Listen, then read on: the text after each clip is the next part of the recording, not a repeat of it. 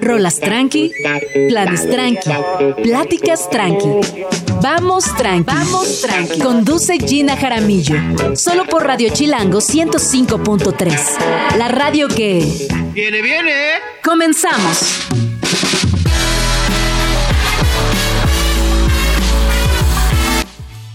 Muy buenos días, bienvenidos a Vamos Tranqui. Son las 11 de la mañana en punto. Es 1 de febrero, así que espero que iniciemos este mes con todo.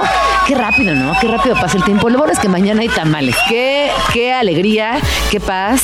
Espero que mis compañeros aquí en la estación, quienes tuvieron ese bebé hace algunos días, mañana se luzcan con los tamales. Le tocan a Alex, le tocan a Luisa a Max también, a Orlix. Ya, ya se organizaron con los tamales. Queremos una a Nato, Nato, Nat, no, Nat no. Pero bueno, mañana tamaliza aquí en Redo Chilango.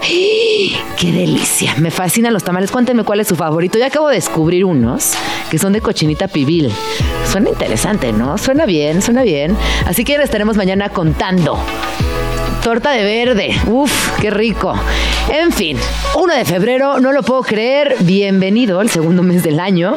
Y el día de hoy que tendremos en Vamos Tranqui, eh, hablaremos acerca de la violencia obstétrica. Estará por aquí con Ovarios, una colectiva que ha tratado este tema no solamente desde la crisis que existe, sino cómo podemos dar posibles soluciones y también cómo identificar la violencia obstétrica que desafortunadamente cada día crece más en nuestro país. Para hablar de esto, me acompaña y le doy aquí en la cabina Liora Anderman y Miwi Pierre Odan. También estará por aquí eh, Julien Cruzet y Guillermo Santamarina para hablar acerca de la nueva exposición que, como saben, es Art Week y tenemos mucho, mucho contenido de arte contemporáneo porque todo febrero esta ciudad prácticamente se transforma en una gran exposición, así que estén pendientes de todo lo que hablaremos hoy con Guillermo y con Julien.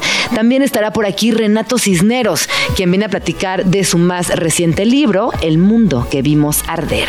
Y para cerrar estaremos eh, con mucha música aquí en la cabina. Entrevista con el guitarrista y compositor Bagani y el productor Ryan Merchant, quien también es integrante de Capital Cities, para hablar de su proyecto musical Juntos, Paco Versalles. Paco Versalles, así se llama. Me encanta. Si les parece bien, vamos a escuchar una rola. Y les recuerdo que nos pueden escribir en arroba y en jaramillo, arroba chilango. Ay, no, pero espérense, antes de irnos a esta primera rola, a mí ya saben que me fascina leer de plantas y de gatos, ¿no? Son como mis dos grandes ejes de lectura a lo largo del año. Leo muchas cosas, me entero de muchas tantas, pero así hay dos temas que me apasionan mucho. Y eh, acabo de descubrir un libro que se llama Álbum de Plantas Prohibidas de María del Carmen Tostado Gutiérrez, que es una edición preciosa de Elefante Editorial y es un álbum de plantas como un, como un herbario, eh, pero más bien es un contenedor de información botánica y es una ventana a un conocimiento ancestral. Las ilustraciones son increíbles, de verdad, si tienen oportunidad de conseguir este libro, porque entiendo que no es tan fácil, aquí se lo estoy enseñando ahorita en la cámara, de verdad adquiéranlo. Si a ustedes les gustan las plantas, les gusta entender también cómo funciona este mundo que nos acompaña y cómo llega no solamente desde la ciencia, sino la sanación, la curación, eh, la curandería, también hay que decirlo, eh, pues búsquenlo, álbum de plantas prohibidas de María del Carmen Tostado Gutiérrez. Y ahora sí, 11 con 4, vamos a escuchar una rola, esto es El cotorreo es mío de Jonás, para que prendan, que prendan que ya es jueves. alquilado el micrófono robado, pero el cotorreo, el cotorreo es mío. Agenda Chilango. En Vamos Tranqui, siempre hay plan. Celebrar el Año Nuevo Chino es una de nuestras actividades favoritas. Y una de las formas más populares de hacerlo es ir al Ángel de la Independencia. Celebra el Año del Dragón con las danzas tradicionales y sus impresionantes dragones. Además, podrás participar en el séptimo concurso de disfraces que se realiza en cada edición de esta fiesta. Esta celebración se llevará a cabo el 4 de febrero y la entrada es gratuita. Agenda Chilango. El Teatro Santa Catarina presenta El Eclipse una obra de teatro escrita por Carlos Olmos, adaptada por Jimena M. Vázquez y dirigida por Gina Botello. Esta producción combina teatro de sombras, objetos, títeres, miniaturas y stop motion para transportar al público a una playa de Chiapas en la década de los 90. La trama muestra a tres generaciones de una familia que habitan en la casa de la abuela junto al mar hasta que la llegada de un misterioso huésped desata un drama familiar oculto. Disfruta de esta puesta en escena los jueves y viernes a las 8 de la noche, sábados a las 7 y los domingos a las 6 de la tarde. Agenda Chilango. El grupo femenino de K-pop Twice se estará presentando en el Foro Sol este 3 de febrero como parte de su gira mundial Ready to Be. Y sí, tuvieron que pasar cinco años para que las cantantes de The Fields volvieran a pisar tierras mexicanas en una gira que también las llevará a otros recintos alrededor de Latinoamérica. Agenda Chilango. ¿Necesitas descargar tus emociones? Breakout es el único cuarto de ira en el mundo que integra tanto el descargarte destrozando cosas como el relajarte con biofrecuencias. Pasarás primero por el Black Room, donde podrás descargar tu ansiedad y frustraciones rompiendo diferentes elementos mientras escuchas tu top 5 de canciones. Después entrarás en el White Room, donde te espera una sesión con biofrecuencias vibracionales y aromaterapia para recuperar tu armonía. La forma perfecta para sacar lo que traes guardado. Más información y boletos en fiberup.com. Presentado por Agenda Chilango, los mejores planes de la ciudad en un solo lugar. Para más información, visita chilango.com diagonal agenda. ¿Ves? Madre. Crianza y maternidades. 11 con 10 minutos. Seguimos aquí en Vamos Tranqui, completamente en vivo desde la cabina de Radio Chilango en el 105.3 de su FM. Les recuerdo que nos pueden seguir en arroba Jim Jaramillo, arroba Radio Chilango y que nos cuenten también qué están haciendo y por favor que pongan atención a la siguiente entrevista y si algo les resuena, tienen un caso semejante o creen que tendríamos que poner atención en una historia, también acérquenla porque es un tema que es muy importante hablar y estoy ahí eh, refiriéndome a la violencia obstétrica. Eh, me gustaría iniciar con una, una frase que dice, para cambiar el mundo hay que cambiar la manera de nacer. El día de hoy me acompañan aquí en cabina Liora Anderman y Miwa Pierre Audán, quienes son cofundadoras de la colectiva Con Ovarios. Bienvenidas, chicas, ¿cómo están? Muchas gracias. Muy bien, muchas gracias por invitarnos. Ahorita fuera del aire platicábamos que la violencia obstétrica sin duda es un tema que afortunadamente cada día se toca más. Somos muchas mujeres quienes hemos sido víctimas, directa o indirectamente, o que nos damos cuenta incluso años después de que fuimos víctimas de violencia obstétrica, lo cual eh, es grave porque en el, en el camino hay muchos accidentes de parto, hay mucho abuso de confianza. No me dejarán mentir, cuando estamos embarazadas, las mujeres estamos 100% expuestas, estamos en un momento muy vulnerable, donde además la infantilización a la cual somos sometidas porque la sociedad nos pone en un lugar muy particular en ese momento del embarazo, no nos permite ver con claridad muchas cosas, muchas señales, muchas red flags. Tenemos un embarazo encima, lo cual implica mucha emoción, cambios físicos, ajustes. Así que bueno, cuéntenos por favor qué es con ovarios, eh, cómo inicia esta lucha y en qué va, que es muy importante que nos pongan en el estatus en el que estamos hoy en día. Bienvenidas a Vamos Tranqui. Muchas gracias. Muchas gracias. Pues con Ovarios es un colectivo que busca erradicar la violencia obstétrica en México, gineco-obstétrica en México, porque aparte de la violencia ginecológica casi no se habla. La violencia oh, gineco-obstétrica es- está súper normalizada, está totalmente invisibilizada y vienen, como dices, desde muchas red flags, unas muy simples, desde un maltrato en la consulta, hasta unas muy graves como maniobras contraindicadas como la maniobra Christeller y demás. ¿Qué es la, la maniobra Christeller? La maniobra Christeller es una maniobra en la que se suben dos médicos en tu abdomen y te exprimen al bebé como si fuera pasta de dientes. Tú imagínate lo que eso causa en la mamá y el bebé. Te puede romper las costillas, puede generar que el, el bebé tenga asfixia, etcétera, ¿no? Fundamos con ovarios, justo como víctimas de violencia obstétrica, todas de un mismo médico. Ya somos más de 50 mujeres que formamos parte de este colectivo. Y pues con ovarios justo busca eso, primero hacer justicia y sentar un precedente a través de este médico que es muy famoso. Y a, raíz de eso que otros médicos la piensen dos veces para ejercer este tipo de violencia.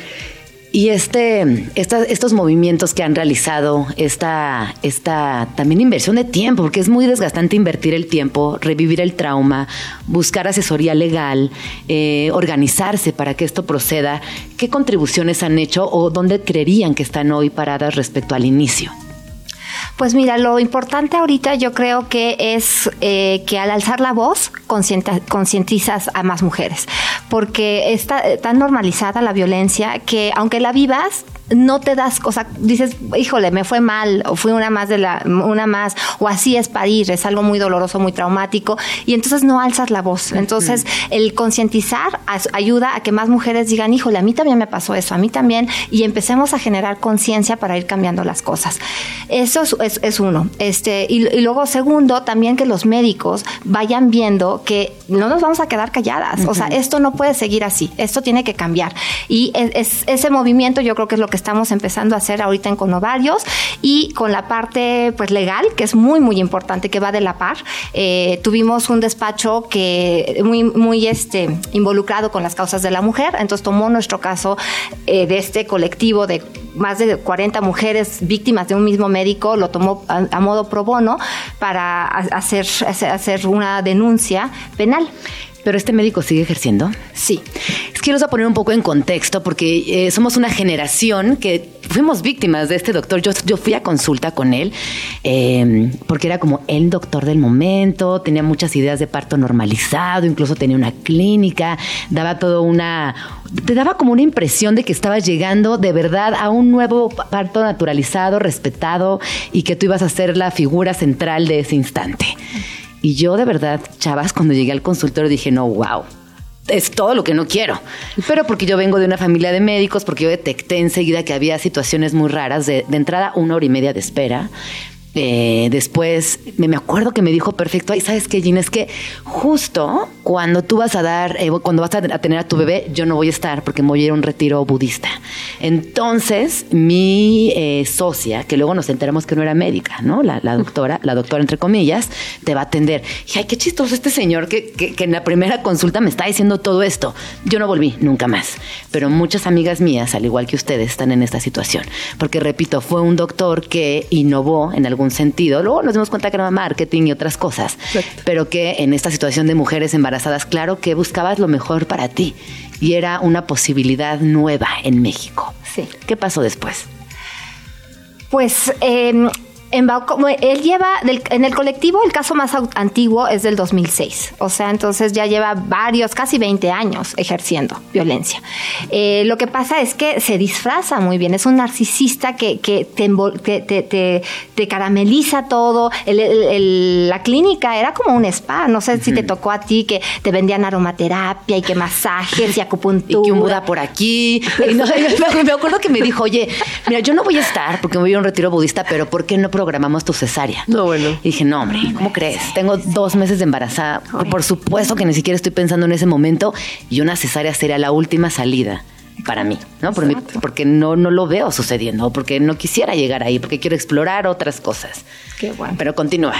No, pues este, entonces él, él- él fue creciendo, tuvo muy buen marketing, hizo muy buena mancuerna con Dulas, que también ibas al psicoprofiláctico y te decían, ve con él porque él es el, el parto humanizado, va- te va a respetar, te va a cuidar. Entonces ahí íbamos muchas, muchas embaucadas, recomendaciones por amigas y demás, y resultó ser un farsante, pero brutal. Es un gran violentador de mujeres y lucra de las mujeres, que eso es lo que a mí me, enerva. Oye, y legalmente, o sea, porque todo esto que podemos estar exponiendo, contándoles, compartiéndolos, a las tres personas que estamos sentadas en esta mesa, nos pasó. O sea, no estamos diciendo algo que nos contaron, nos pasó. Legalmente, ¿hay alguna salida? O sea, ¿sí se está procediendo de manera legal? ¿Va a dejar de, eh, de ejercer medicina algún día este señor? Pues mira, él ya tiene dos, o tuvo dos juicios en su contra. Eh, uno lo ganó la víctima y aún así no le quitaron la, licencia. O sea, es que ese es el problema. La violencia obstétrica está tan normalizada, invis- invisibilizada, que aún ganando, este sigue con su licencia y practicando. Otro caso llegó hasta la Suprema Corte, hubo ahí este pues corrupción y este no, no se pudo, no, no lo pudo ganar por, por completo, pero este cuate tiene mucha cola también legal que le pisen y aún así sigue ejerciendo. Sí. Entonces ahorita en el colectivo dijimos nada, o sea, no queremos dinero, queremos tu licencia. Claro. Y vamos 40 por ti. Y ojalá que, ojalá que este sea un precedente importante y también qué le dirían a otras mujeres que hoy están buscando un médico con el cual se sientan respetadas, acompañadas, sea, cuáles serían esas red flags que hoy a la distancia dicen, era importante notarlo y hacerle caso también a mi intuición. Porque a veces hablar de intuición pareciera que es, ay, la intuición. No, la intuición, claro que sí, hay que seguirla, está ahí. Justo es eso, como el médico tiene tanta autoridad, para ti tu intuición como que no la volteas a ver, ¿no? Y entonces piensas, lo que él diga es, es ley. Le crees todo lo que te diga. En este caso, con él hay diagnósticos falsos de enfermedades para justificar cirugías, maltratos impresionantes, inducciones sin consentimiento, ¿no? Entonces, lo que yo les diría es justo que confíen más en su intuición, que ellas conocen más su cuerpo que realmente el médico, que escuchen todos estos red flags que hay desde cómo te trata al inicio, si te quiere vender algo que no está segura, pedir una segunda opinión, siempre pedir respeto, pedir que te acompañe siempre una persona cuando estés en consulta y también en, obviamente en tu parto, porque hay inclusive médicos que no, lo, no te dejan que entre una persona. Y pues en general que tú tengas como voz y voto en, de tu cuerpo y de tus decisiones, que es ridículo estarlo pidiendo, pero se necesita.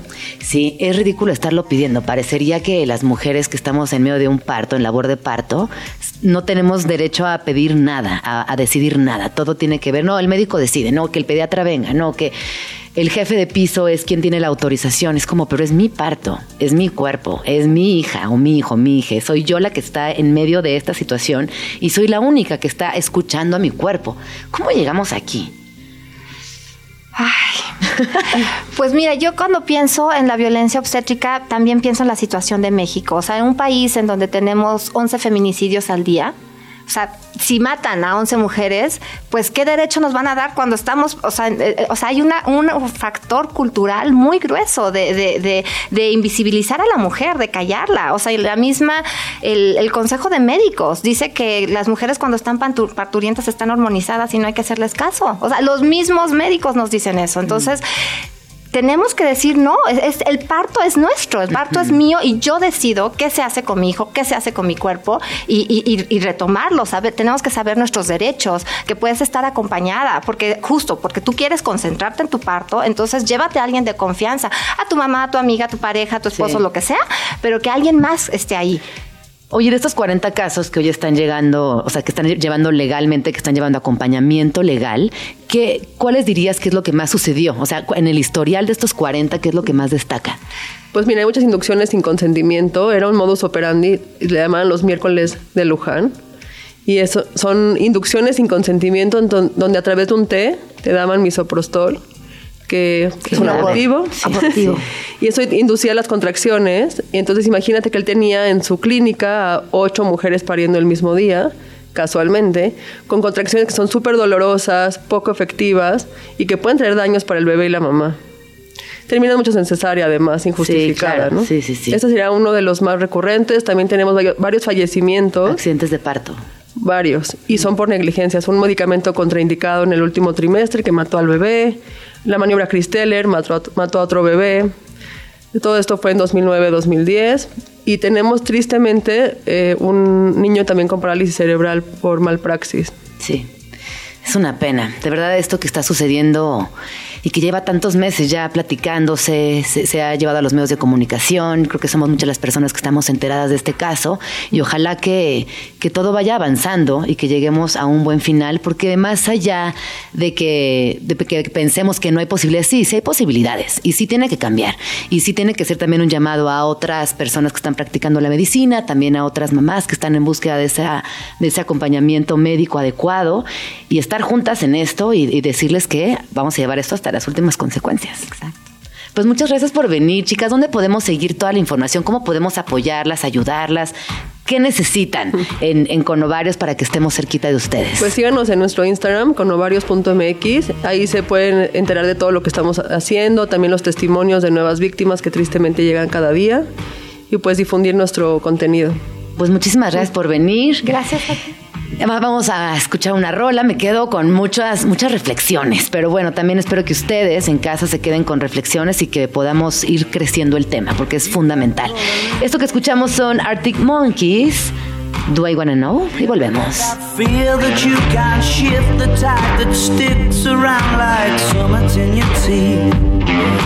Estás escuchando Vamos Tranqui con Gina Jaramillo en Radio Chilango. Son las 11 con 30 minutos. Vamos a escuchar esta rola, Lentes Negros de Primavera Club, y regresamos para hablar de arte. No se vayan.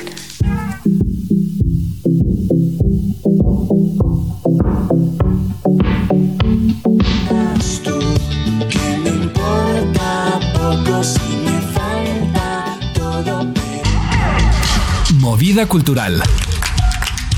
La cultura nos mueve.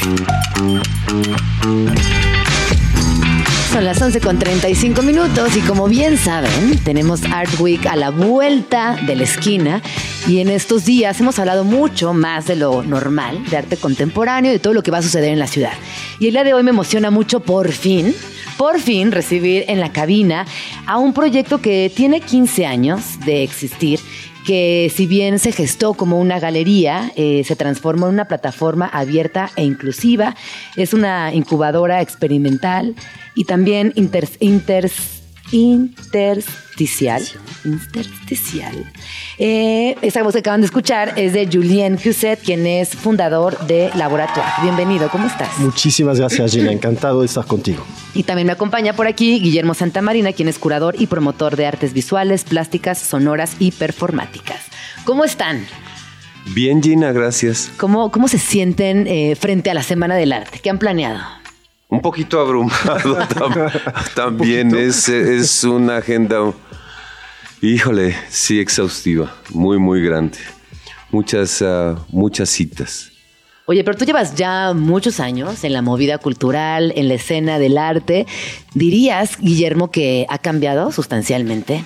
Ha cambiado, ha cambiado, sí. Eh, ha cambiado especialmente, o sea, particularmente en esto que podríamos ya denominar la industria del arte.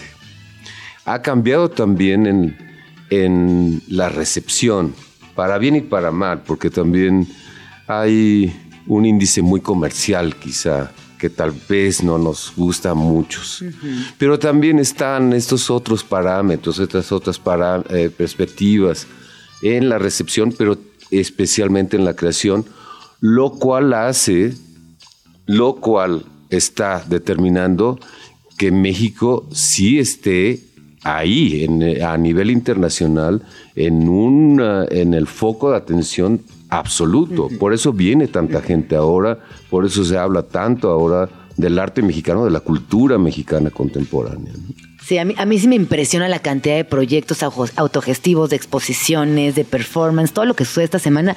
No solamente me emociona, pero sí me, me impresiona que sea tan grande y ojalá que siga creciendo. Y la parte comercial, comparto contigo, es necesaria para que se siga moviendo también esta, esta rueda. Si no, deja de girar.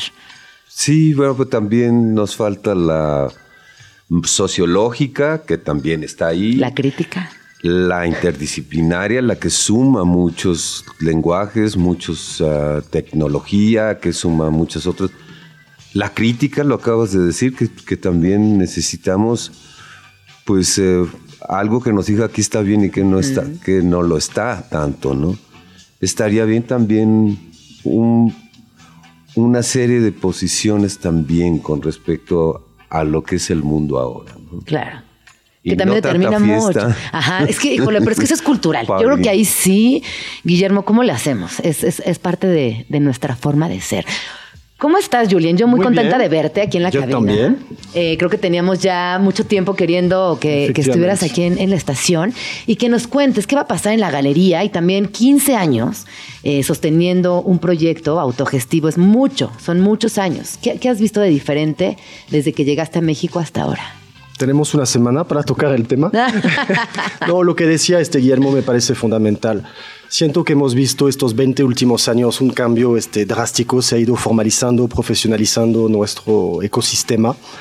Este, a raíz, evidentemente, de la apertura de grandes locomotoras este, galerísticas, este, de museos privados, eh, etcétera. Esta historia esté contada este, 10.000 10.000 veces, pero creo que estos 20, 20 años, 20, casi 5 años, nos ha ayudado este, mucho a, mm, a visibilizar y últimamente, a raíz de la pandemia, siento de una forma mucho más este, horizontal, estirar la pirámide, como siempre este, me gusta este, recalcar.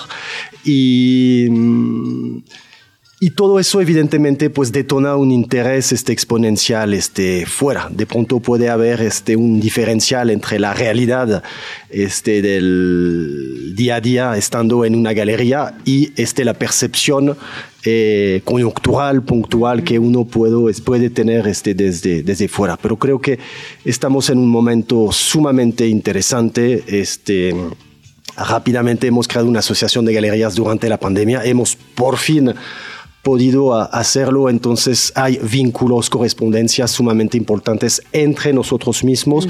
Somos un ente, un espacio de interlocución, nos ayuda a visibilizarnos, nos ayuda a trabajar mucho más este, juntos. Y creo que más allá de la parte comercial, que es como el último eslabón este, del, del trabajo, eh, es un gran barco que está este, navegando, hay mucho, mucho por hacer, pero viene la Semana del Arte, la semana más importante de- del año y pues con todo. ¿Y qué van a pasar en la, en la galería? ¿Qué van a hacer en esta semana? En la galería, lo que acabas de decir, eh, cumplí 15 años con la galería en agosto del año pasado. Muchísimas gracias. Estuve 14 años en la Condesa en un proyecto eh, experiencial, intersticial, etcétera, etcétera, como bien lo, lo mencionaste. Me mudé en un nuevo concepto hace un año. Perdón que no te contesté de manera tan directa, pero me gusta llegar este, con calma. Eh, tranqui, vamos tranqui. Vamos tranqui, ¿no? Que al final de cuentas, a eso estamos. Eh, y es un nuevo concepto, es un hub creativo de economía circular, se llama G56, se encuentra en la colonia este, San Miguel Chapultepec y es como una comunidad este, artística, una comunidad cultural donde no tenemos competencia este, interna, lo que me parece sumamente importante, de ahí la, economía circular, tu cliente es potencialmente mi este, cliente. Y tenemos un espectro disciplinario que abarca desde arte, diseño, arquitectura, paisajismo, producción. Se está instalando esta semana también un, un concept store este de, de moda casi todos enfocados en una producción este, cultural mexicana o producida en eh, México. Dicho esto, para la Semana del Arte eh, son dos exposiciones las que vamos a, a presentar. Eh, con mi queridísimo este Guillermo, su primera exposición está en la galería Fetiches de la Condición este, Apolar en el espacio de- del primer piso. Y abajo, lo que llamamos el, el Y-Box, voy a tener una exposición que se llama Horizon, Horizonte, este, la línea del horizonte, con tres artistas que represento también desde unos desde hace más de 10 años, Luis Felipe Ortega, que entró hace 8 meses, 8 o 9 meses. Tres artistas, Gina Bringas, Luis Felipe Ortega y Alois Kronschleiger. Oye, Guillermo, cuéntame un poquito de esta exposición. ¿Qué vamos a encontrar en este, en este proyecto? Pues mis reflexiones, o mis preocupaciones de lo que estamos viviendo en este planeta en los últimos, sobre todo en, en un periodo muy reciente. Si esto he estado, sobre todo eh, en el periodo de preparación de esta exposición, sí viví un momento de mucha ansiedad. Respecto a qué, ¿qué te preocupaba en ese momento? Me parece terrible lo que está pasando en Palestina. Por supuesto. Me parece terrible lo que está pasando en relación con los con, con toda esta población en, en situación de desplazamiento por todo el mundo, los inmigrantes por todo el mundo. Me parece muy sumamente, sumamente delirante lo que está sucediendo con, eh, con la naturaleza, con la, la respuesta de la naturaleza lo que sucedió en Acapulco, lo que está sucediendo en muchos otros lugares, que es la respuesta de este planeta, del planeta. Y, es, y quise tener una respuesta, quise encontrar una respuesta con- a- frente a eso. Están también las la cuestión de las ideologías, que estoy viendo cómo están pues no sé, perdiéndose estas ideologías. Ya no sé dónde está la derecha, ya no está dónde está la izquierda. Escucho a, a mi ley y me confundo mucho. Veo eh, un- una, una confusión enorme. Entonces, pues por ahí, esos, ahí, de ahí nacen los fetiches como una especie de, de dispositivo en- con un enorme deseo, incluso erótico, por atrapar, por tener una idea de lo que es esta realidad tan confusa, tan complicada. Oye, esas reflexiones que has tenido y que creo que nos atraviesan a muchas de las personas, si no es que a todas, esperaría que a todas. Yo sí todavía confío en la humanidad, en la humanidad. quiero pensar que todavía estamos a, favor de conseguir eh, encuentros positivos y que lleguemos a un mejor lugar. A mí te voy a decir una cosa. Me desespera mucho de repente ver las noticias, me, me frustra mucho. Es decir, ¿cómo estamos permitiendo que suceda eh, lo que está pasando en Palestina y no hagamos nada más que, ay, me desespera? Como que digo, Sí. ¿qué hago? ¿Qué sí podría hacer? En fin, yo creo que te pasa igual, nos pasa igual. Sí. Es muy frustrante, eh, te da coraje, luego te da tristeza y, y terminas como en este círculo vicioso de ¿realmente puedo hacer algo? ¿O realmente como sociedad podríamos responder a, esta, a este acontecimiento tan feo? Yo creo que sí, por lo pronto con con conciencia. Porque también es muy fuerte la, el- la frivolidad, es muy fuerte también los grados de una inconsciencia, como de una ignorancia, como de una, no sé qué es esto, una, una actitud que también está sumada a una vida pragmática de conveniencias, pero también de algo que parece ser como un absoluto desconocimiento. Y un individualismo también muy exagerado. Muy ¿no? fuerte. Es, es- es, eh, ridículo lo, lo individualistas que nos hemos vuelto, porque eso nos permite, más bien no nos permite ver con claridad la situación completa. Sí, sí. Oye, Guillermo, y regresando un poco a la exposición, cuando hablas de estos fetiches de la condición apolar, exactamente cómo respondes, de manera pictórica, respondes con reflexiones, respondes con poesía, ¿cómo estás respondiendo? Yo he trabajado desde hace, eh, desde muy, muy joven, trabajé con, con una pluralidad de, de lenguajes. Me gusta, me gusta mucho pintar y me fascina la pintura. Me gusta mucho todo lo que son esos, esos eh, medios muy tra- eh, tradicionales ligados al, al arte plástico, pero también me gusta muchísimo lo que puedan ser las hibridaciones de eso mismo, la, la, la- la experiencia multidisciplinaria. Y la exposición es, es esto, un- una aproximación a la escultura, algo que yo puedo llamar escultura suave, no, Son las escul- no es una escultura con aquellos materiales muy pesados, muy duros, sino tampoco no significa que no tenga detrás un enorme esfuerzo, por cierto, pero sí hay una un par de esculturas suaves, está una instalación eh, con materiales que, o sea, materiales distintos entre sí, puede- con materiales muy duros y con material con, con, con lino. Y eh, también integro materiales encontrados, no hechos, no hechos por mí, no Sí. creados por mí, encontrados. Soy muy duchampiano. Me gusta, me gusta este, esta, esta como esta referencia también al ready made a encontrar en el objeto algo que nos pueda descolocar y de pronto llevarnos a la reflexión, que es muy divertido, la verdad. La ¿no? verdad la neta sí. sí. es muy divertido. Oye, Julián, y dime una cosa, eh, ¿cuándo inaugura la exposición? ¿Está abierta al público? ¿Es para todas las edades? ¿Qué recomendaciones nos darías, tomando en consideración que va a ser una semana intensa? Intensa, sí. Para lograr acomodar de la mejor manera este plan dentro de la agenda de la Semana del Arte. Inauguramos el martes y lo que hicimos este año fue abrir el horario de 11 a 7 justamente para que la gente pueda circular. Sí, sí, sí. Eh, la galería está en la San Miguel. Como bien sabes, hay seis galerías formales que están en la asociación, más un sinfín de proyectos este, independientes en la San Miguel también. Pues lo que recomiendo es que definan un poco lo que hacemos cuando organizamos este, el Gamma Week en septiembre. Asignen una tarde, vean cuatro o cinco este, galerías, si es que puedan, si es que quieran, dependiendo de sus intereses este, también. Lo que está increíble donde estamos en el hub es que contamos con un café en la entrada, tenemos una gorra, este, también donde vamos a tener este, un programa con presentaciones de libros, acciones, performance.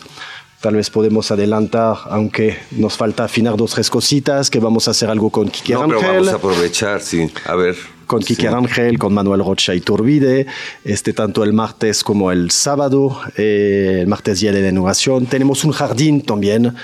eh, vienen muchos niños, vienen perros este, también. Entonces, de pronto se vuelve una comunidad este, súper amena. Eh, un espacio amable para el barrio, creo que es algo sumamente importante también. Entonces, de pronto tienes a los vecinos que pasan, saludan. Se ha vuelto, como decía, como un barco que se vino a anclar, pero con mucho respeto, ¿sabes? Eh, y sí, un espacio de socialización Claro. este, para, para el barrio. Y crear puentes este, naturales este, con, con los colegas, ¿no? Este, muchos vamos a estar inaugurando el martes, entonces tal vez aprovechar para ir este, a, los, a las otras galerías este, también. Y pues todo el programa que estamos afinando lo vamos a estar este, publicando en la web, en redes, etcétera, pero este tema ya lo tocaremos más adelante, supongo. ¿Y qué van a adelantarnos? Que dijiste, bueno, aprovechemos. Sí, porque también como parte de la, de la exposición vamos a tener este performance eh, con, ah, con Quique Rangel y es, es una deriva, otro, otro, otro concepto dentro de la historia de las vanguardias artísticas. Está esto que se llama la deriva. Y eh, estamos preparando, estoy preparando el hacer una visita, salir de la de, de laboratorio y visitar prácticamente todas las inauguraciones, llegar a todas las inauguraciones, visitar todas las exposiciones y transmitir ese, esa, esa visita, aunque sea por unos minutos. Eh, puede ser muy divertido y sé que voy a acabar medio muerto, pero creo que pero va a estar Vale muy bueno. y al mismo tiempo Quique Rangel va a estar tocando en vivo con otro músico. Van a- es, un, es un concierto para dos contrabajos en la Galería La Murciélaga. Al mismo tiempo que estoy haciendo toda la deriva, al mismo Ah, ok, tiempo. eh. Ok, ok. Como que se yuxtaponen estas dos acciones y se van transmitiendo. En- eh, Ah, ellos son parte de lo que podía ser el paisaje sonoro y, y yo voy a circular en una deriva. Perfecto, me encanta. Oigan, ¿dónde podemos seguirles en sus redes sociales para estar pendientes de todo lo que vayan publicando o transmitiendo en tu caso?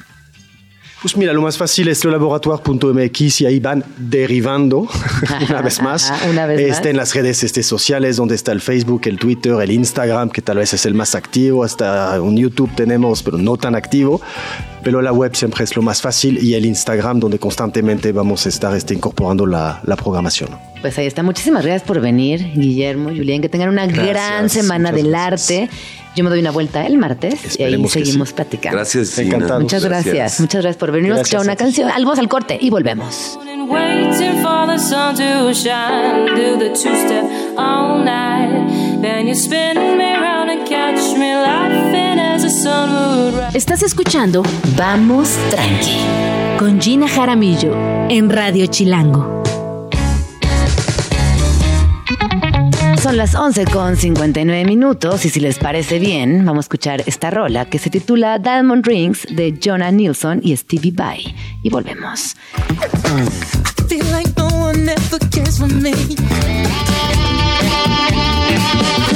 Escríbenos en Twitter o Twitter o X o X o como le quieras llamar. Arroba Jim Jaramillo y arroba chilango.com. Uso el hashtag Vamos Tranqui.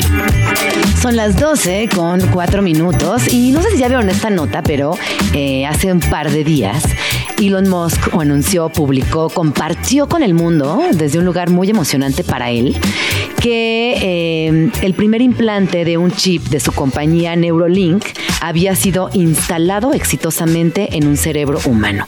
A mí esta noticia me da escalofríos, me da, eh, me da miedo, tengo que confesarlo. Y es que resulta, y leo la nota de la BBC, que el multimillonario tecnológico Elon Musk afirma que su empresa Neurolink por primera vez ha implantado con éxito uno de sus chips cerebrales inalámbricos a un ser humano.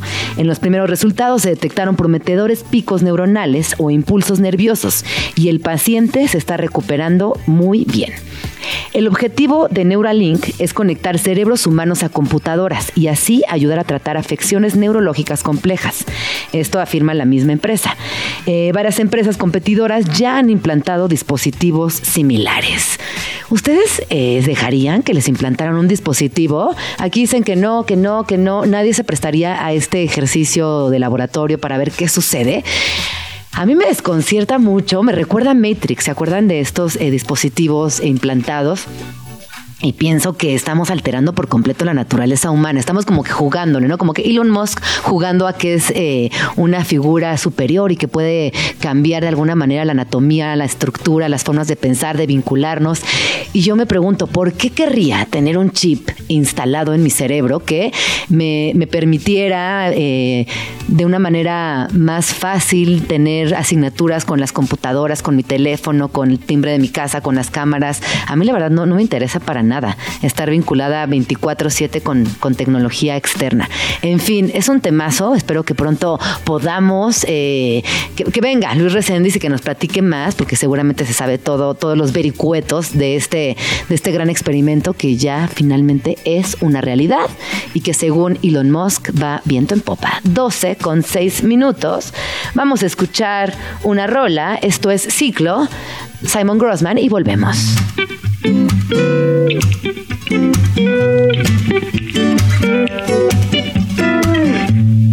La vida es un ciclo, ya me decidí.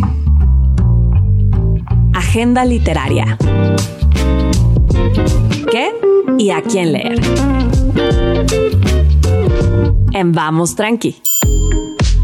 Son las 12 con 10 minutos. Estamos aquí de regreso en Vamos Tranqui, completamente en vivo desde la cabina de Radio Chilango en el 105.3 de FM. Y también recordarles que obviamente nos pueden contactar en arroba Jim Jaramillo, arroba Radio Chilango.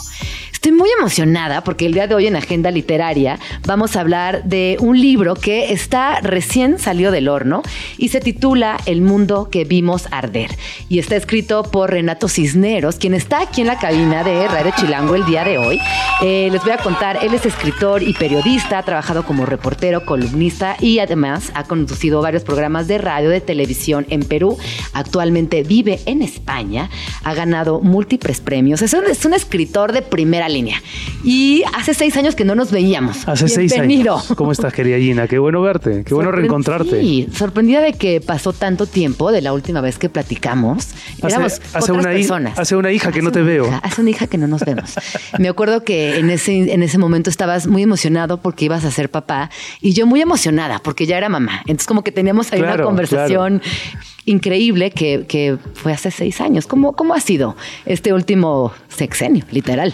Bueno, de hecho, esa paternidad vino acompañada con una serie de turbulencias. eh, yo escribí un libro, tengo un libro escrito que se titula Algún día te mostraré el desierto, que, que es un diario de paternidad. Porque cuando yo supe que iba a ser padre, eh, mi primer pensamiento, mi pensamiento reptil, absolutamente machista, eh, felizmente creo ya deconstruido, fue ojalá sea hombre, ¿no? Por esta idea absurda en el fondo de que solamente con los hijos hombres puedes hacer determinadas cosas. y porque te da miedo. Yo creo que en el fondo también tener una hija Por es- supuesto, por supuesto, exactamente. En el, fondo, a en el fondo era el miedo. Pero felizmente a mí la vida me trata siempre con más imaginación de la que merezco. De modo que eh, me, me, eh, me enteré al poco tiempo de que iba a ser mujer mi hija, ¿no? de que iba a ser padre de una niña. Y la verdad es que es lo mejor que me ha podido pasar. Y cuando te enteraste que ibas a ser padre de una nena, ¿qué Sí. pasó por tu mente? Eh, el miedo se duplicó, por supuesto, ¿no? Eh, y, por eso empecé a llevar ese, diario de paternidad, porque me fui dando cuenta de que en el proceso de embarazo, aun cuando yo había sido educado para proyectar seguridad en ese momento, para comportarme como jefe de familia, cabeza de tribu, hombre proveedor, que tiene que contrapesar la sentimentalidad de la esposa embarazada, era un... Era un eh, eh, era un manojo de nervios, ¿no? Todo el tiempo pensando si voy a estar a la altura, si voy a poder. Eh, yo había trabajado tanto en la figura de mi padre en una novela anterior, de la que creo que conversamos hace seis años. Eh, así que tenía todos todos unos temas con la paternidad. Y aún a sabiendas de que, de que la mujer es la protagonista no solo del alumbramiento, sino de todo el proceso biológico de traer una criatura al mundo, también pasan cosas en la mente de un hombre. Eh, pasan cosas que culturalmente se nos ha impedido decir en voz alta, porque queda, porque queda mal decir que uno tiene miedo, decir que, eh, que no sabes muy bien cómo comportarte ante la situación, ¿no? Se desconfigura mucho tu mundo. Y bueno, y esa, y esa paternidad vino acompañada de una crisis matrimonial de mucho tiempo. Entonces ese libro, que empieza siendo muy luminoso, tiene también unos, unos claroscuros que creo que eh, ayudaron a muchos lectores y ojalá sigan ayudando a muchos lectores. Primero a preguntarse si están hechos para ser padres, que creo que es una pregunta que deberíamos plantearnos todos, ¿no? La Biblia tiene este mandato eh, bastante discutible, ¿no? Eh, creced y multiplicaos. Hay como una suerte de, de sí, de mandato natural, antidiluviano, a, a tra- a traer hijos al mundo. Pero es imperativo, es anticlimático y es completamente absurdo, es, es- obscenamente absurdo. ¿Cómo, cómo eh, pretender que solamente lo hagamos, o sea, seamos madres, padres, personas que crían por el único acto de reproducirnos? Y la vida diaria las- eh, no- nos demuestra a través de las noticias que hay tantísima gente en el mundo que nunca debió dar ese paso. ¿no? Agresores de sus hijos, gente que violenta a su familia, o gente que la abandona o que se desliga. Entonces, sí, ese libro traía todas esas reflexiones de por medio y han pasado seis años. Seis años desde entonces. Sí. Y ahorita tú hablabas de que también trabajaste mucho en la figura de tu padre. Sí. Que también eh, yo encontré en aquel libro algo muy interesante, una reflexión de un hombre escrito para un padre. Porque la mayoría de las ocasiones eh, le exploramos, le rascamos, vemos qué está pasando con nuestra figura materna. Hmm. ¿Qué encontraste tú en la figura de tu padre? Uf, esa indagación me tomó cerca de ocho años. Eh, cuando mi padre murió, yo tenía 19 años y durante 10 años yo estaba seguro de quién había sido él. No tenía un relato acerca de quién había sido mi padre, creía haberlo conocido. Habíamos compartido solo 18 años de vida, él me tuvo a los 50, de modo que su pasado, como suele ocurrir con el pasado de los padres, eh, era en realidad un territorio desconocido. Uno sabe de su- del pasado de sus padres muy poco. ¿no? Solamente Y su versión. solamente te fías de las versiones que ellos te dan, que por lo general son versiones muy bien pasteurizadas y edulcoradas. Muy bien como- editadas. Exactamente. Eh, y entonces, y, y puede llegar a ser un acto un tanto subversivo a, a abismarte al pasado de tu padre, ¿no? Porque te puedes encontrar con mucha información incómoda. Y ese, escribir ese libro representó para mí una pugna entre el hijo que no quería seguir averiguando cosas y el escritor que quería saberlo todo, ¿no? Eh, entonces aprendí a admirar a mi padre por sus defectos, por, por su humanidad. Eh, los padres, por lo menos los padres de ese tiempo, de la generación de mi padre, claro, estaban más preocupados por legarle a sus hijos una imagen suya eh, de, no sé, de sujeto coherente, ¿no? De sujeto eh, congruente. Y, y más bien esa novela, La distancia que nos separa, trata sobre todas las fisuras, ¿no? Sobre de, de ese hombre que fue mi padre. Eh, y sobre todas las diferencias que existían entre él y yo, no solamente generacionales, sino en formas de pensar. Mi padre fue militar, fue un militar muy importante en una determinada época del Perú, era un hombre absolutamente de derechas y que tenía eh, unas opiniones que yo jamás podría suscribir, ¿no? Y que hoy me parecen tan, tan difíciles siquiera de, volver a, leer o a escuchar. Y sin embargo yo amé a ese hombre que, que, nació en Argentina y era amigo de los genocidas argentinos eh, y que los defendía a capa y espada. Entonces, sí, eh, fue, fue bueno. Eh, fue un- fue un, trabajo muy intenso de acercarme a la figura de mi papá y bueno, creo que yo aprendí a conocerlo mucho mejor de muerto que de vivo, sin duda. Y a mí me acuerdo perfecto cuando yo leí este libro que incluso en la dedicatoria, algo así como le, le dedico, este, le- mencionas a tus hermanos, pero siempre desenmarcando. ¿Cómo Sí, era? era- Quisiera acordarme exacto. Era este a mis hermanos que tuvieron un padre que se llamaba como el mío. Como el mío, exacto. Que, mira, la tengo fija, ya pasaron tantos años, pero me acuerdo perfecto. Qué bueno, qué bonito. Sí, no, Es que y me, me es que cada hijo, mucho. cada hijo construye al padre de manera muy distinta. Tú puedes haber recibido las mismas lecciones, la misma educación, las mismas instrucciones, eh, pero cada uno desde su lugar, si eres el mayor, el menor, o como yo, el del medio, eh, perfila un ángulo del padre como solamente lo puede hacer ese individuo. Entonces, claro, es normal que los que los hermanos con el paso de los años contrasten recuerdos Sí. sobre su padre o su madre y se disputen la verdad, ¿no? Porque Cada quien tiene su verdad. Exacto, y cada uno vio cosas que el otro no, o sintió cosas sí. que el otro no. Entonces, sí, pues cada uno construye a su propio padre con los materiales que tiene al alcance de la mano y de su experiencia. Oye, Renato, pero hay, hay ciertas similitudes, no similitudes, pero ciertos elementos que se repiten en tu obra. Hablas de la familia, hablas del amor, amas de la pareja. Eh, claramente eres un escritor muy sensible que tiene la capacidad de ver dos ángulos de cada situación. Mm, Y ahora gracias. llega el mundo que vimos arder. Que yo cuando vi la portada como que no, no, no sabía que me iba a encontrar, pero obviamente lo iba a leer porque era tuyo. Era como una, un- el acto seguido. Bueno, no, no, no entiendo muy bien qué está pasando aquí, pero lo voy a leer porque es de Renato y quiero, Claro. quiero entender en qué anda ahora. No voy a dar ningún spoiler, pero desde el, desde el inicio eh, nos enteramos que es un periodista peruano que está regresando a España y que acaba de divorciarse, acaba de romper un vínculo sexoafectivo de muchos años Sí. y además de que tiene el corazón roto, tiene muchas preguntas y conoce a otro personaje que conduce un taxi, Así que es. curiosamente también es peruano. Sí. Se da cuenta por el acento y ahí también tenemos el tema de migración que desde las primeras páginas se coloca al centro de la historia. Cuéntanos un poquito del mundo que vimos arder y que por eso también estás en México.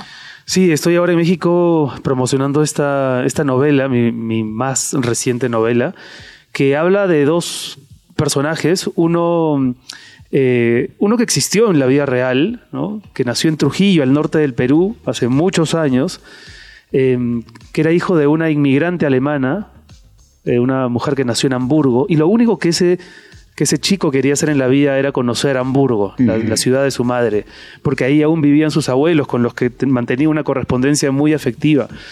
Eh, y, y cumplió 18 años y se fue del Perú, se fue a los Estados Unidos pensando hacer dinero para luego llegar a Hamburgo, pero estalló la Segunda Guerra Mundial, se convirtió en un piloto de la Fuerza Aérea Norteamericana, empezó a enfrentar misiones, primero en el Pacífico y luego en Europa, con un coraje que él no sabía que tenía, y su vida cambió eh, cuando enfrentó la encrucijada moral de decidir si o no bombardeaba la ciudad de su madre. Un día sus superiores le dicen, hoy tienes que bombardear Hamburgo. Y en ese momento él se planteó, ¿a quién le soy leal en el fondo? ¿No? A los Estados Unidos que me han dado un uniforme, un, un cargo y, y- y un trabajo y, una, y tal vez una condición de héroe. O, o Alemania, porque yo también vengo de ahí. Entonces, bueno, toda esa encrucijada, cuando yo la conocí, me, me pareció súper poderosa.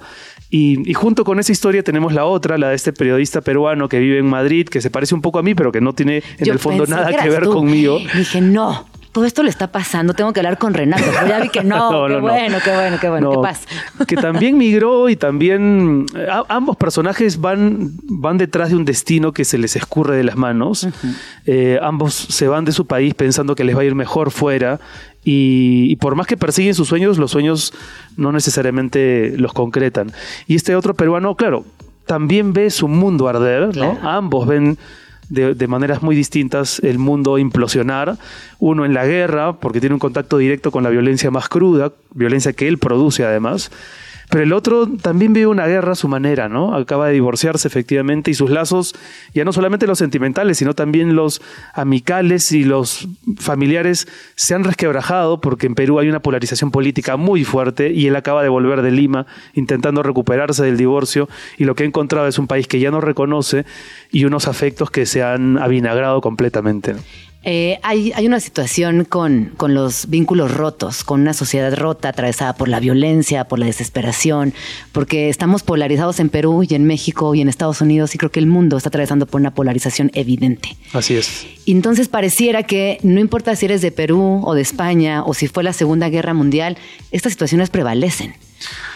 De hecho, cuando yo puse el título, eh, lo, lo hice únicamente pensando en este piloto peruano que veía el mundo arder desde su avión, ¿no? Y que veía cómo las ciudades eran arrasadas con las bombas que él arrojaba.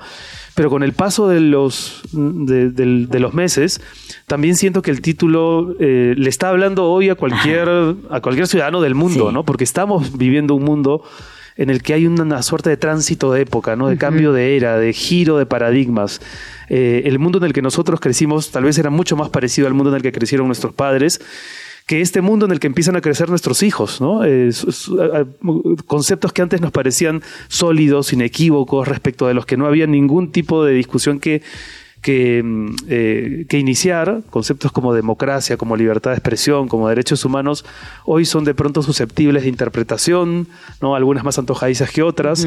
y, y todo esto viene embadurnado, por supuesto, por esta intolerancia de la que tú hablabas, ¿no? que nos que nos impide establecer diálogos reales como el que estamos teniendo ahora, ¿no? De, de hecho, en esta novela hay mucha gente que conversa y las mejores cosas que ocurren, creo, son a raíz de las historias que se cuentan los unos a los otros, ¿no?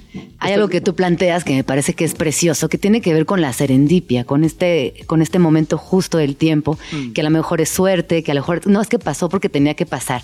¿Qué, qué hubiera pasado cuando, tú- cuando tú vas planteando que llegas en el momento indicado, que agarras este, justo este taxi? Bueno, tu personaje, no tú. ¿no? Sí, Como esas sí. cosas que se van acomodando en la vida. ¿Tú crees en la suerte, crees en la serendipia? ¿Qué, qué hay de, de ti detrás de esas escenas que son perfectas en la, en la vida humana? Eh, Yo creo que la literatura es el territorio de las preguntas más que de las certezas.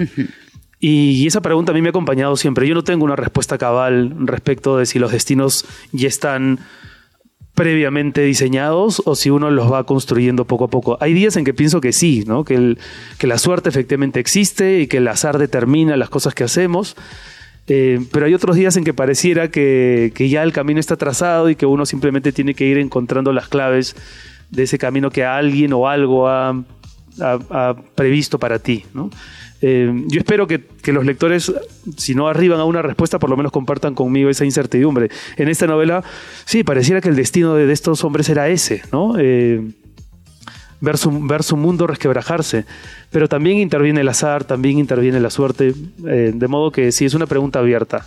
Una pregunta que. ¿Tú que- crees que- en la buena suerte? eh, sí, yo creo en la suerte. Sí. Sí, creo en el azar. Creo que el, el azar incide mucho en nuestras vidas, mucho más de lo que imaginamos, y que hay que estar atentos a cuando sucede para valorarlo, para, para abrazar esos momentos. Y, eh, pero probablemente si me hicieras la entrevista mañana, Depende cómo termine hoy. te, te diría, según mi estado de ánimo y de cómo me haya tratado el día, tal vez pensaría que no, que es el destino, ¿no? Es el destino lo que te toca. Eh, pero yo soy un hombre que ha tenido mucha suerte, eh, que tiene mucha suerte. Y, y entonces, sí, pienso que la suerte tiene un papel preponderante en Sí, nuestras vidas. totalmente. Yo estoy contigo. Mira, vamos al corte Eso. y regresamos para que nos cuentes dónde vas a presentar y que la gente que nos está escuchando pueda acercarse a esta presentación y también conocerte. Genial, genial. Eh, vamos rápido a una rola. Esto es In Love Again de Paco Versalles y volvemos. Estás escuchando Vamos Tranqui con Gina Jaramillo en Radio Chilango.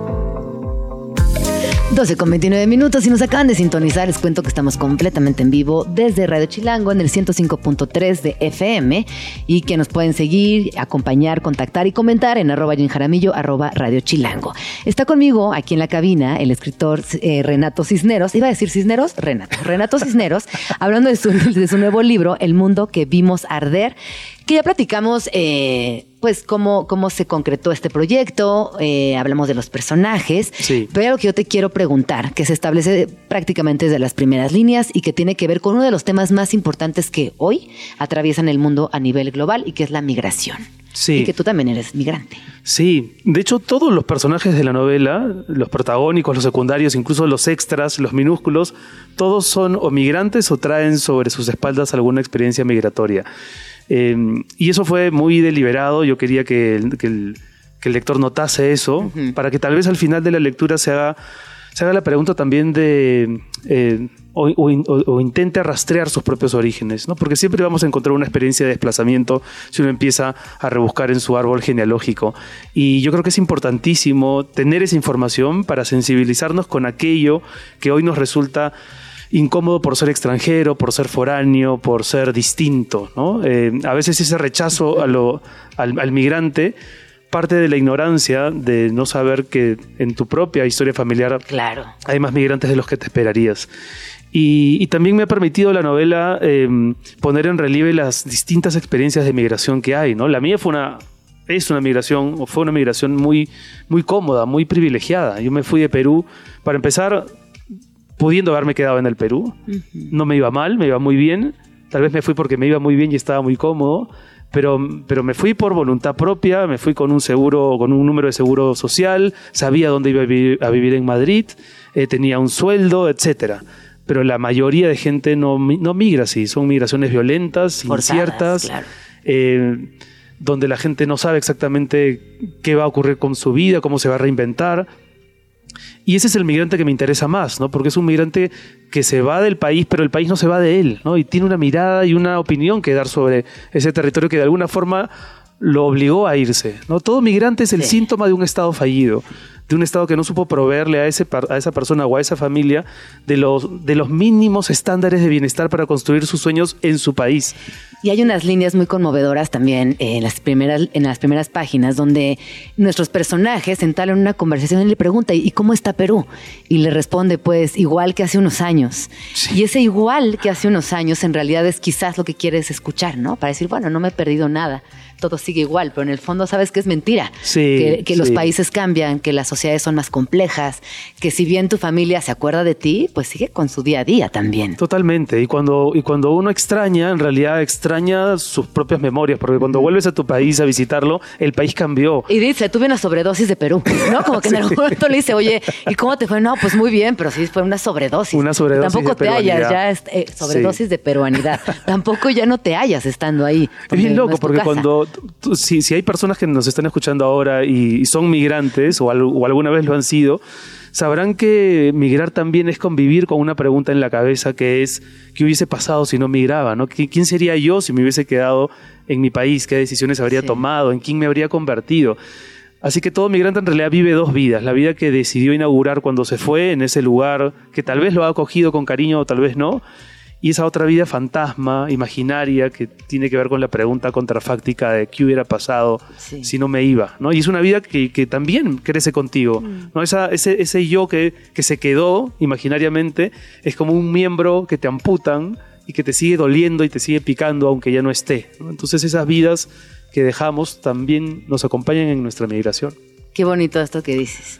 Me encanta, me encanta este cierre y preguntarte, ¿cómo te fue ayer en la presentación? Bien, estuve con Julio Patán en la librería Gandhi y, me encantó conversar con él, me encantaron las preguntas de, de los lectores. eh, así que este paso por México de verdad que ha sido absolutamente provechoso. He sentido mucho el cariño de la gente, el interés de, de los periodistas, lectores también. Así que invito a los que nos escuchan a que busquen la novela, ojalá puedan leerla, ojalá la disfruten y ojalá al final se hagan las preguntas que, que me encantaría que se hagan, ¿no? ¿Cómo se vinculan realmente con el país en el que les ha tocado nacer? Eh, y cuánta violencia también a veces uno produce, ¿no? Eh, a veces es más fácil culpar de la violencia del mundo a los que toman decisiones trágicas como perpetrar una guerra, iniciar un ataque, eh, pero también nosotros a veces también somos vehículos de violencias que no reconocemos. Hay un verso de Hilda Merini con el que quisiera terminar, que me encanta porque dice, eh, me gustan las personas que eligen con cuidado las palabras que no dicen. Y yo creo que eso es lo que el gesto audaz que nos toca a nosotros tiene que ver con eso, sin dejar de señalar al delincuente, al criminal y de criticar lo que haya que criticar, tampoco tenemos que opinar de todo, tampoco tenemos que estigmatizar todo el tiempo y no tenemos que mm, ab- abusar de las redes sociales, porque muchas veces solo estamos fomentando la misma violencia de la que después nos quejamos. Totalmente. Muchísimas gracias por haber venido. Vamos, tranqui. Qué gusto verte. Sí, Ojalá que no sí. vuelvan a pasar seis años para que regreses a la cabina. Imagínate, ya sería ya, No, ya y se- otro bebé. ya sería un escándalo volver dentro de seis años yo con otra hija y tú con otro hijo. No, que no nos vuelva a pasar, por favor. Muchas gracias por venir, Renato. A ti, Gina, Y bienvenido a México. Espero que te la sigas pasando igual de bien. Seguro, y seguro. Estoy muy pendiente de lo que escribas. Gracias. Estupendo, muchas gracias. Redes sociales. Redes sociales en Instagram, arroba RE Cisneros, igual en Twitter. Y acabo de entrar a TikTok y ya me arrepentí. Bueno, si, si- si- si te quedas en TikTok, si decides quedarte en TikTok, pues ahí búsquenlo también. Muchas gracias, Renato. Vamos ti. a. eh, son las 12 con 35. Regresamos.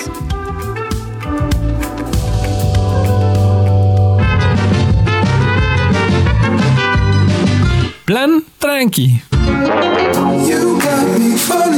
Esto que escuchamos fue In Love Again eh, y de fondo también tenemos una rola de nuestros invitados en cabina. Están el día de hoy aquí conmigo Paco Versalles, quienes están integrados por Bagani, Bagani, Bajagni, Bajagni. Qué bonito nombre tienes. Gracias. Y también Ryan, quienes son, eh, bueno, es integrante de Capital City, y que nos van a platicar acerca de su presentación en el Indie Rocks el día de mañana. Sí, claro.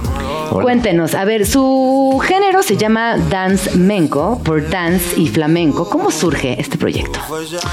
Bueno, ah, nosotros conocimos, nos conocimos hace seis años y teníamos o tuvimos la idea de mezclar nuestras influencias, Bahagni con el flamenco y yo con la música más electrónico desde Francia. Entonces teníamos la, la idea de hacer un nuevo género y crecimos el, ah, o creamos, creemos.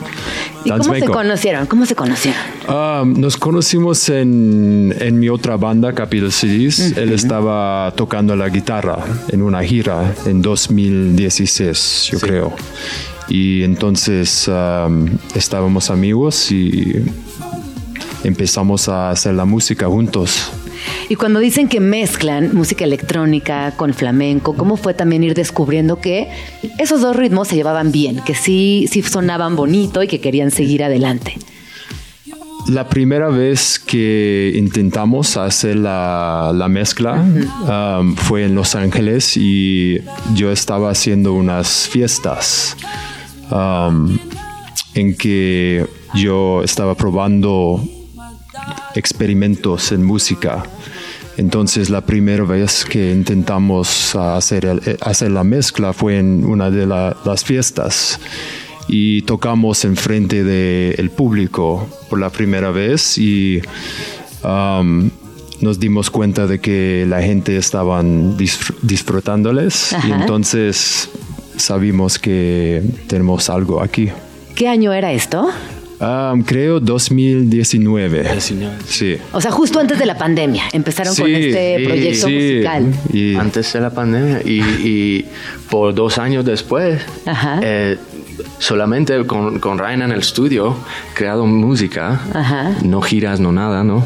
En, en Dansmenko es el, es el, ¿cómo se dice? El, El género, resultado ajá. ¿no? De- del pandémico.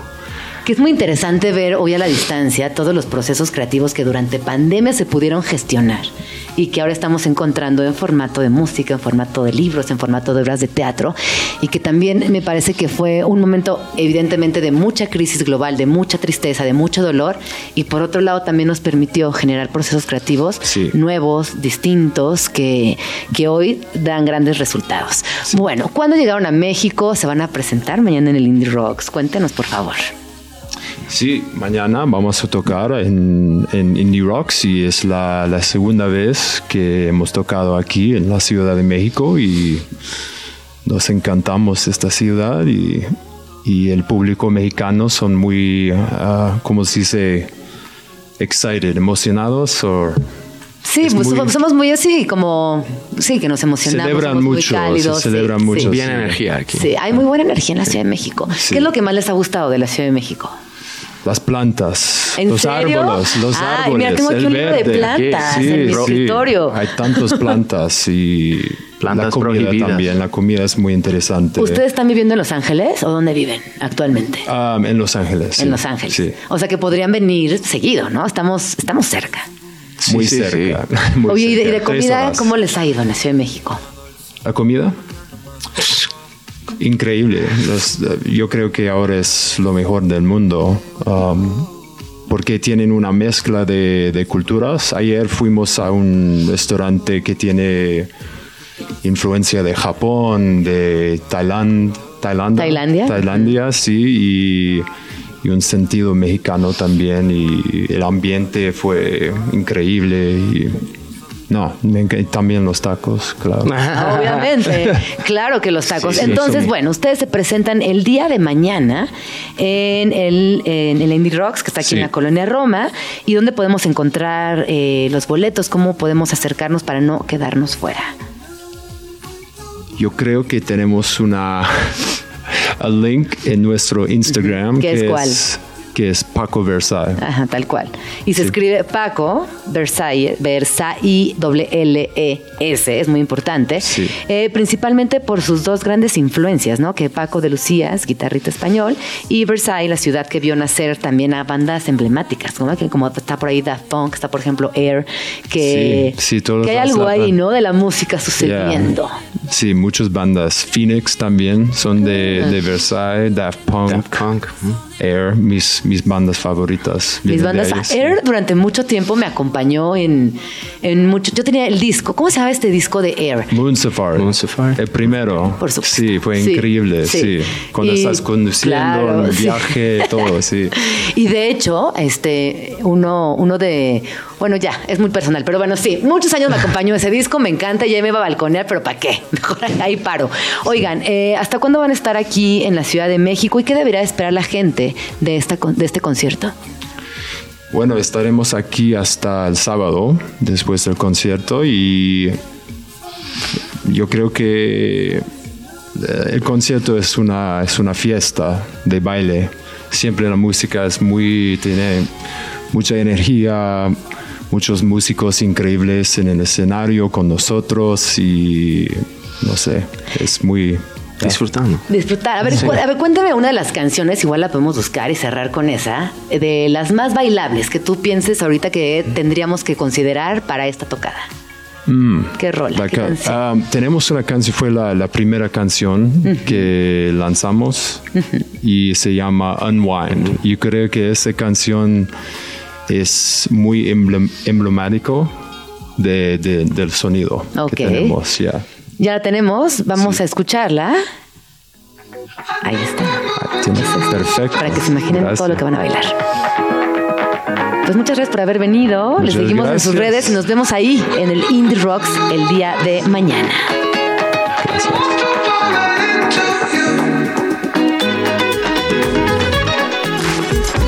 Estás escuchando Vamos Tranqui con Gina Jaramillo.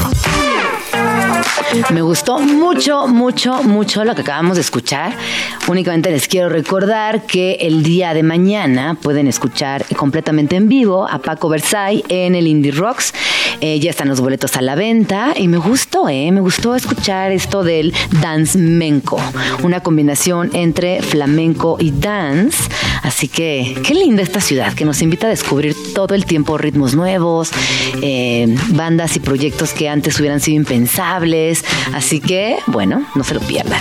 Y rápidamente antes de irnos, les cuento que eh, ayer encontré este libro de Lulú Mayo que se titula Atrás de una gran mujer hay un gran gato, publicado por Lata de Sal. Y es un libro muy bonito porque eh, combina dos cosas que a mí me fascinan. Historias de mujeres increíbles y sus compañeros felinos, artistas, pioneras, científicas. eh, hay historias de 30 mujeres fascinantes y sus recorridos en lo profesional y también cómo eran su relación con sus gatos, con sus gatitas. La ilustración está alucinante y vemos por ahí, eh, pues, por ejemplo, yo Ono, yo no sabía que era una mujer gatuna, además de ser artista, eh, tener seis décadas de carrera, eh, ser una mujer muy destacada en el mundo del arte contemporáneo, pues resulta que también es una mujer gatuna y que le fascinan eh, tener a estos animalitos cerca de ella. Y hay, hay por ejemplo, eh, nos dice, por ejemplo, Hannah Simón dice, he vivido como una mujer gatuna y estoy feliz al ser una mujer gatuna y seguiré siendo una mujer gatuna siempre. Traigan a todos los gatos a mi casa, yo me los quedo a todos, no hay ningún problema. Y vemos la historia de muchas mujeres, repito, actrices, científicas, modelos, por ejemplo, eh, Gigi Hadid, que también eh, es gatuna, que incluso ella parece gato, ¿no? Físicamente tiene como una, una, una similitud interesante con los gatos entre los ojos, la forma en la que camina. Bueno, ella es una de las modelos más importantes, ¿no? Es como la supermodelo del momento y resulta que también es gatuna, evidentemente Remedios Varo aparece por aquí, que además a lo largo de su historia ella eh, tomó como fuente de inspiración a los gatos. Tan es así que estas criaturas místicas y enigmáticas aparecen en muchos de sus libros. Ana Frank, también escritora, fue gatuna. Así que bueno, van a, van a encontrarse con historias bien interesantes y lo que más me gusta creo que es la ilustración. Eh, repito, este libro es de Lulumayo, está publicado por Lata de Sal, que en Lata de Sal además es una, ya lo he comentado aquí, es una, eh, una editorial que únicamente publica títulos que tienen que ver con gatos. Así que bueno, este es uno más de su colección. Nos vamos, se acabó el programa del día de hoy, estuvo Renato Cisnero, hablamos de plantas, hablamos de arte, vino Guillermo Santamarina, eh, hablamos de también violencia obstétrica, espero que hayan disfrutado este programa y les recuerdo que lo pueden escuchar en nuestro podcast, en formato podcast, en Spotify, en iTunes, en la, en la plataforma que ustedes prefieran. Y nos escuchamos el día de mañana en punto de las 11, los dejo con Nacho Lozano para que escuchen todo lo que está aconteciendo en esto. Es, esto no es un noticiero. Muchas gracias, muchas gracias también a todo el equipo precioso de Vamos Tranqui. Y nos vamos con esta canción titulada Mientras tanto, de Los Eclipses y Eva de Marce. Hasta mañana. despegar de esta vida antigua no era más que tomar azul. Vale los malditos pasos del próximo de frente, pero eso es. Esto fue Vamos Tranqui con Gina Jaramillo. Escúchanos de lunes a viernes de 11 de la mañana a 1 de la tarde, solo por Radio Chilangos 105.3. La radio que... Viene, viene. Radio Chilango, Radio Chilango 105.3 FM. La radio que... Viene, viene.